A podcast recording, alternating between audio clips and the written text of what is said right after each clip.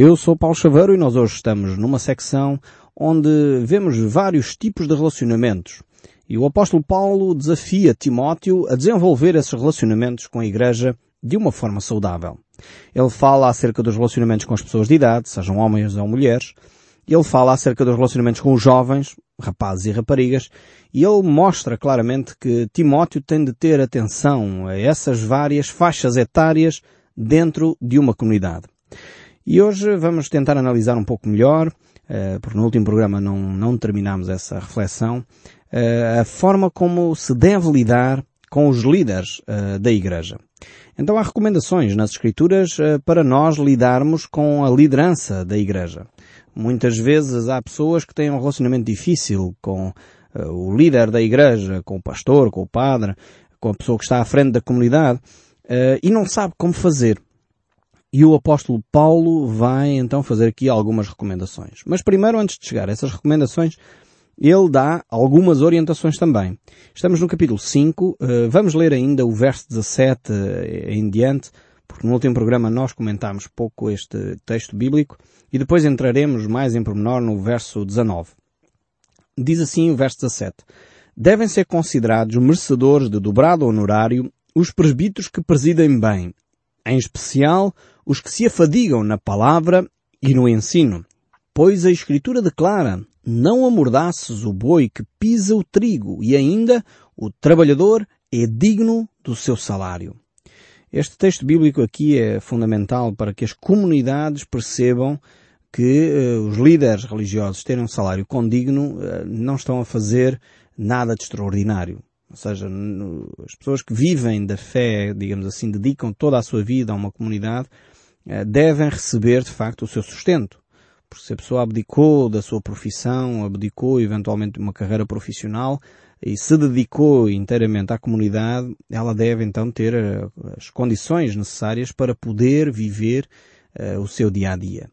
É verdade que infelizmente há alguns líderes religiosos que tentam extorquir às pessoas dinheiro, mas dou graças a Deus porque isso é uma minoria, quer no nosso país, quer no mundo. É uma minoria de pessoas que vivem dessa maneira. A maioria dos líderes religiosos são de facto pessoas dedicadas, sérias, comprometidas, pessoas que muitas vezes eh, vivem para além daquilo que é aceitável. Pessoas que negaram todo o conforto, muitas vezes vivem eh, no limiar quase da pobreza, em alguns casos. Pessoas que além de se dedicarem a uma comunidade, muitas vezes têm que procurar trabalho fora porque não têm honorários uh, suficientes para sustentar a sua família, sustentar-se a si próprio. Uh, e o texto aqui nos exorta claramente que as igrejas, as comunidades, têm que ter uma responsabilidade para com o seu líder uh, espiritual, para com o seu líder religioso. E neste caso, aqueles que se afadigam no ensino, aqueles que são bons em ensinar a palavra, diz o texto bíblico que são merecedores de dobrada uh, honra, de dobrado honorário deveriam receber o dobro daquilo que é uh, normal ser pago. E isto é um desafio que eu creio que as comunidades deveriam uh, procurar viver. É um texto bíblico realmente que deveria ser refletido mais vezes nas comunidades. Eu sei que é difícil para quem ensina a palavra uh, muitas vezes dedicar tempo a ensinar estes textos, porque ele próprio, enfim, as pessoas iriam logo achar que a pessoa está a tentar tirar benefício próprio de, do texto bíblico mas seria importante que a comunidade, e aqui sim o papel dos diáconos, seria vital que eles próprios estudassem as Escrituras e fossem eles os promotores uh, de criar condições uh, saudáveis para que os líderes, os bispos, os presbíteros, os anciãos, os pastores, pudessem ter vidas uh, condignas da vocação que Deus os chamou. Não que eles procurem isso. Quando é o próprio pastor ou líder a solicitar aumentos salariais, isso é, é, é grave. É grave por duas razões. Ou porque de facto a comunidade não está a responder àquilo que é necessário para que ele viva uma vida condigna. E é grave porque pode ele já estar a receber o que é condigno e mesmo assim não estar satisfeito e continuar a exigir mais e mais. Isso não deveria ser assim. Creio sinceramente uh, que aqueles que vivem uh, da fé deverão depender de Deus inteiramente para que Deus supra as suas necessidades. Agora, o depender de Deus implica que a comunidade se envolva ativamente. E diz o apóstolo Paulo aqui muito bem que digno é o trabalhador do seu salário. Uma pessoa que dedica o seu tempo a ensinar a palavra deve ter o seu salário fruto desse trabalho que ele desenvolve. E sinceramente, daquilo que é a minha experiência pessoal, com, conhecendo uh, muitos líderes religiosos de norte a sul do país, não conheci até hoje uh, nenhum que fosse preguiçoso. Portanto, são pessoas que efetivamente trabalham muito para além daquilo que recebem. A maioria deles, daquilo que eu conheço, são pessoas que realmente o seu salário não faz justiça ao trabalho uh, que eles investem na vida de outros. Uh, dedicam muito mais horas do que aquilo que recebem. E ainda bem que é assim. Acredito sinceramente que é, a vida espiritual deve ser sempre uma vida vocacionada, com vocação, e não com horários rígidos de trabalho, que o pastor não entra às nove e sai às cinco da tarde. Nunca. Não acontece isso em lado nenhum que eu conheça. São sempre pessoas que dão muito mais do que aquilo que recebem como salário. Não trabalham para o salário. O salário é, é um mero, mero apêndice neste processo. É necessário que eles tenham sustento e por isso têm o seu salário, mas não trabalham para ter salário. E ainda bem que é assim. Mas as comunidades devem ter isto em atenção. Mas depois o texto bíblico ainda prossegue. Neste verso 19 e diz, não aceites denúncia contra presbítero senão exclusivamente sobre o depoimento de duas ou três testemunhas. Isto aqui é vital quando se torna hum, hum, uma situação complicada. Quando há situações difíceis nas comunidades, uh, aqui há um procedimento. Portanto, as pessoas não devem de ignorar aquilo que os líderes religiosos fazem, fingir que não aconteceu, mas ao mesmo tempo não devem de uh, dar ouvidos a tudo o que se diz. E isto é vital que cada um de nós entenda isto. Ou seja, se acontece alguma coisa com um líder religioso, nós devemos assegurar, em primeiro lugar, que aquela pessoa que nos vai contar o assunto uh, vai dar a cara. Isto é vital, se não formos nós que vivemos a situação. E em segundo lugar, verificar se há mais pessoas que têm a mesma reclamação. Se há, então as pessoas que deem a cara assumam a responsabilidade de juntos confrontarem uh, este líder religioso. O verso 20 diz, Quanto aos que vivem no pecado, repreendo-os na presença de todos para que também os demais temam. Ou seja, a forma como se lida com um líder religioso deve ser uma forma transparente, uma forma clara e uma forma de confronto, no sentido positivo aqui. Um confronto que manifesta aquilo que é errado. Uh, infelizmente, às vezes as pessoas não querem este confronto. E aí torna-se extremamente difícil tratar do assunto. É vital que as pessoas tenham a coragem de assumir uh, aquilo que dizem, em vez de espalhar os boatos nas costas. Eu lembro-me de há um tempo atrás, alguém veio ter comigo e disse, ah, Paulo, precisava da tua ajuda, há este problema assim assim com aquele líder uh, daquela comunidade. E eu disse logo, ok, a Bíblia diz-nos isto, é necessário duas ou três testemunhas, quem são as duas ou três testemunhas? Estás-me a fazer uma acusação de alguém que é um líder uh, espiritual, quem são as duas ou três testemunhas que tu tens para uh, nós podermos dar andamento a esse processo? Ah, pois não há mais ninguém que queira dar a cara. E, tu estás disposto a ir em frente com essa situação? Ah, não, também não. Então não vale a pena me contares mais nada sobre a vida dessa pessoa. Quando estiveres disposto a confrontar esse líder espiritual uh, comigo, eu irei contigo, estarei lá, poderei ajudar, mas quando estiverem dispostos a confrontar, então sim, vale a pena falar. Se não, calem-se, não digam mais nada. E, e isto é vital para os nossos relacionamentos. Infelizmente nós estamos habituados, como povo português, a falar mal nas costas de toda a gente. Não sei se você já foi a um centro de saúde ou se uh, ou quando se fala, por exemplo, dos políticos, fala-se muito mal dos políticos, mas quando chega o ministro para inaugurar qualquer coisa, enfim, toda a gente vai lá e faz vénias e, enfim, passou bens para aqui, sorrisos para ali. Então, por que não dizer as coisas na cara? Quando se vai a um centro de saúde, toda a gente reclama que os médicos chegam tarde, mas quando o seu doutor chega, ninguém é capaz de fazer no livro de reclamações dizer que o seu doutor não estava a horas uh, no centro de saúde. Quer dizer, é necessário confrontarmos as pessoas com os seus erros. E se houver mais testemunhas, melhor ainda, porque a pessoa aí tem que mudar de atitude. E efetivamente, com a liderança, nós temos que fazer assim. E diz o texto bíblico que no caso dos líderes espirituais, eles devem ser confrontados publicamente. Porque se há pecado, então esse pecado deve ser um, reconhecido publicamente. Aqui não é, é, é, importante dizer isto agora, no verso 20, quando fala em levar uh, o líder e repreendê-lo na presença de todos, não tem a ver com o vexame, não tem a ver aqui com lavar roupa suja, não tem a ver aqui com uma humilhação. No sentido, vamos humilhar o líder espiritual. A ideia não é essa. E é provavelmente porque entendemos mal o significado da igreja e o significado da disciplina, que muitas vezes quando lemos estes textos assim, que estão aqui nas Escrituras, nós pensamos, bem, aqui é uma humilhação que se está a tratar, vai ser, eh, enfim, um lavar de roupa suja. Não tem nada a ver com isto. Quando se fala aqui em, em repreender publicamente, tem a ver com um processo terapêutico para levar a pessoa a abandonar o seu pecado. Este reconhecimento público do seu pecado é algo que faz bem ao próprio líder, em primeiro lugar, e é algo que vai fazer bem à própria comunidade em termos da sua restauração. Aqui o objetivo é restaurar o líder, não é humilhá-lo, não é maltratá-lo, não, é restaurá-lo. E só que nós uh, fugimos da confissão pública para a confissão, uh, enfim, auricular, a confissão no confessionário, e algumas comunidades fugiram até dessa confissão do confessionário e hoje já não se confessam a ninguém.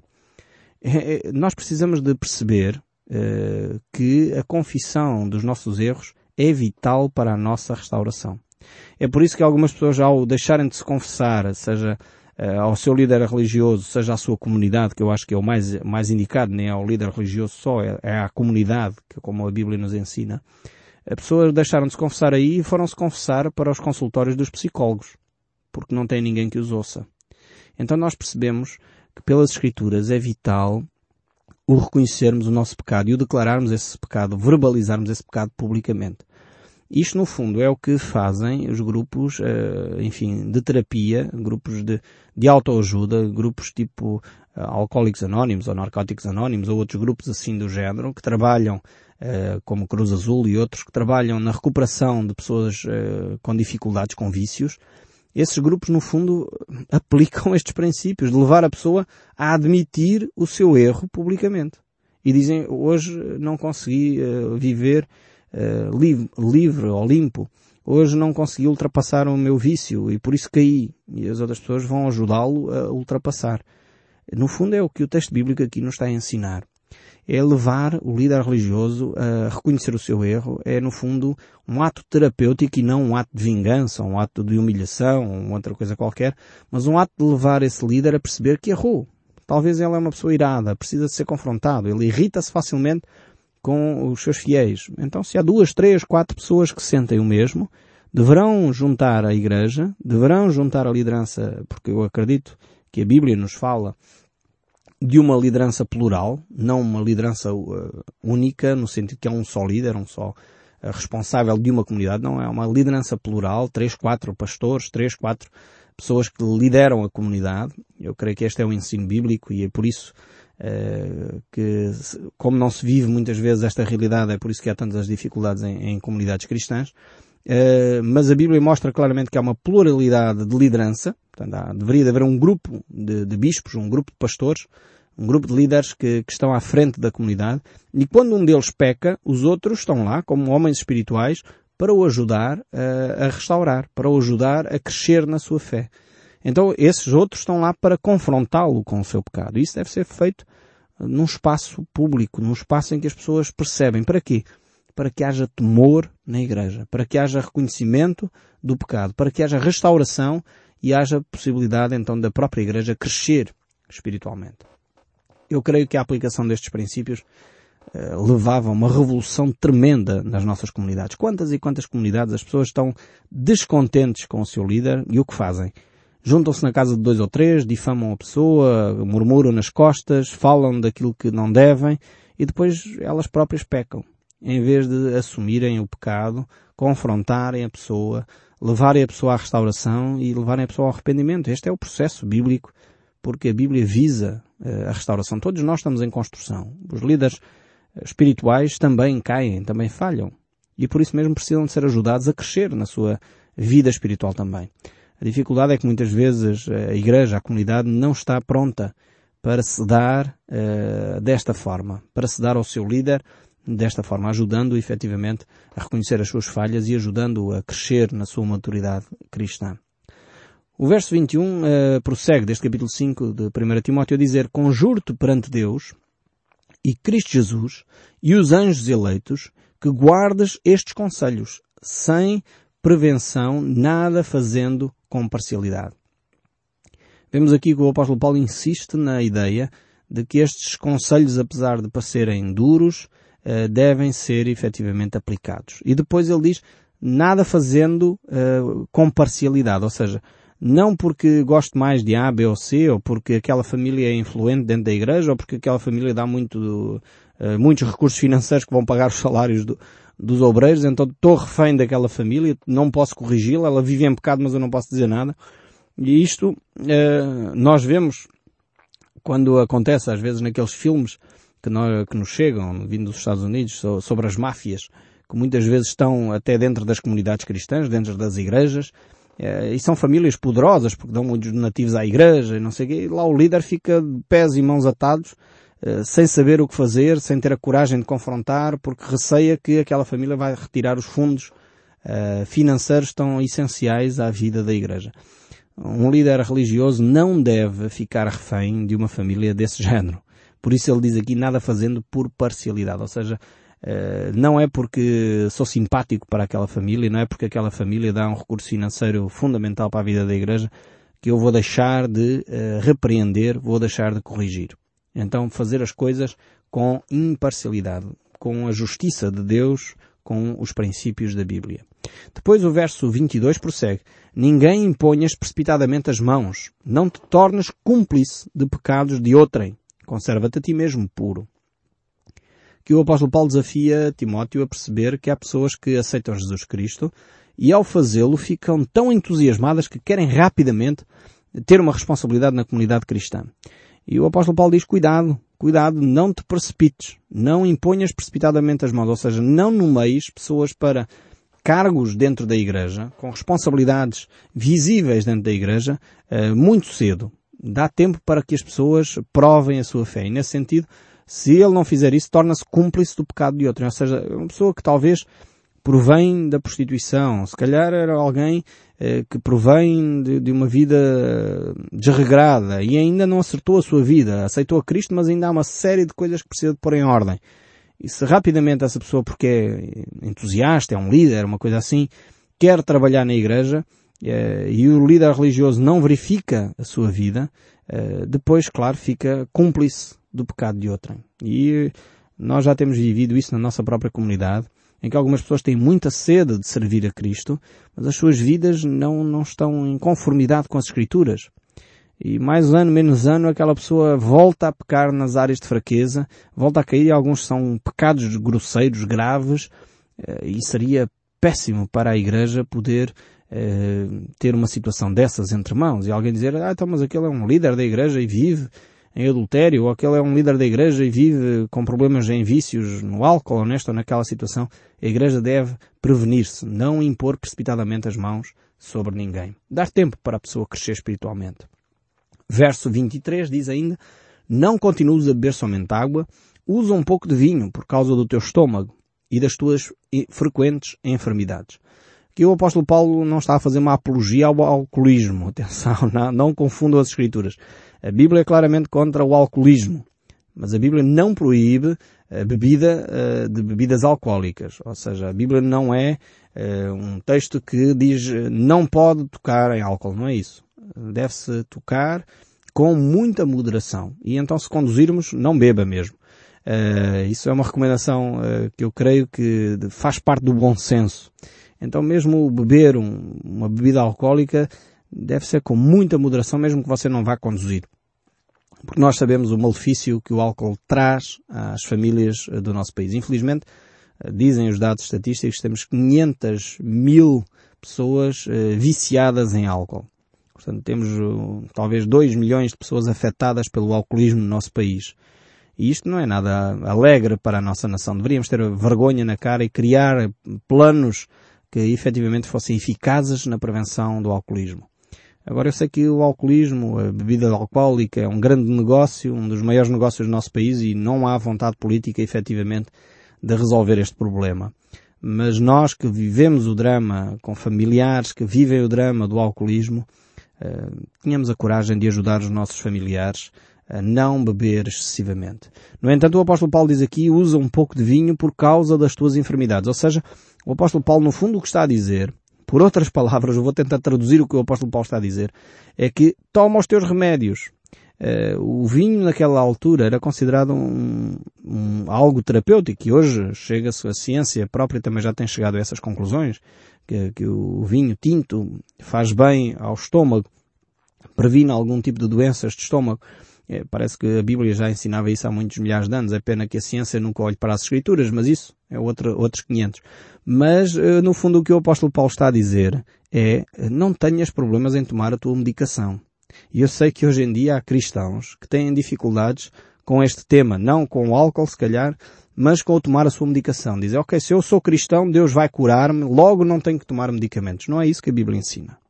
E este texto bíblico uh, claramente mostra que Timóteo era um homem de fé, tinha problemas, tinha enfermidades, não deixou de ser um homem de fé porque tinha enfermidades, e o apóstolo Paulo disse a Timóteo, Timóteo, mesmo sendo um homem de fé, tens as tuas enfermidades, não deixes de tomar aquilo que é o medicamento necessário para que os teus problemas de estômago possam ser sarados. Lições tremendas que nós temos aqui nas Escrituras. Verso 24 diz, os pecados de alguns homens são notórios, e levam-os a juízo, ao passo que os de outros só mais tarde se manifestam. É uma declaração bastante contundente e verdadeira, porque sabemos que há de facto pessoas que vivem em pecado que rapidamente fica exposto esse pecado. Há outros que só muito mais tarde. E o verso 25 ainda diz, da mesma sorte também as boas obras antecipadamente se evidenciam e quando assim não seja, não podem ocultar-se. Da mesma maneira os pecados, assim como as boas obras. E o verso 1 agora do capítulo 6, onde nós estamos, diz ainda, Todos os servos que estão debaixo do jugo considerem dignos de toda a honra o próprio Senhor, para que o nome de Deus e a doutrina não sejam blasfemados. Também os que têm Senhor fiel não o tratem com desrespeito, porque é irmão. Pelo contrário, trabalhem ainda mais, pois ele, que partilha de o seu bom serviço, é crente e amado. Ensina e recomenda estas coisas como seria importante se as nossas comunidades aplicassem estes textos bíblicos que nós estamos a ler. O verso 3 ainda diz, se alguém ensina outra doutrina e não concorda com as sãs palavras do nosso Senhor Jesus Cristo e com o ensino segundo a piedade, é enfatuado, nada entende, mas tem mania por questões e contendas de palavras que nascem da inveja, provocações, difamações, suspeitas malignas, altercações sem fim, por homens cuja mente é pervertida e privados da verdade, supondo que a piedade é fonte de lucro. Realmente Paulo eh, recomenda, de uma forma muito marcante, a Timóteo que tome cautelas com as pessoas da sua comunidade. E este é o desafio que Deus nos deixa ainda hoje. E eu espero sinceramente que o som deste livro continue a falar consigo, mesmo depois de desligar o seu rádio. Até ao próximo programa e que Deus o abençoe ricamente.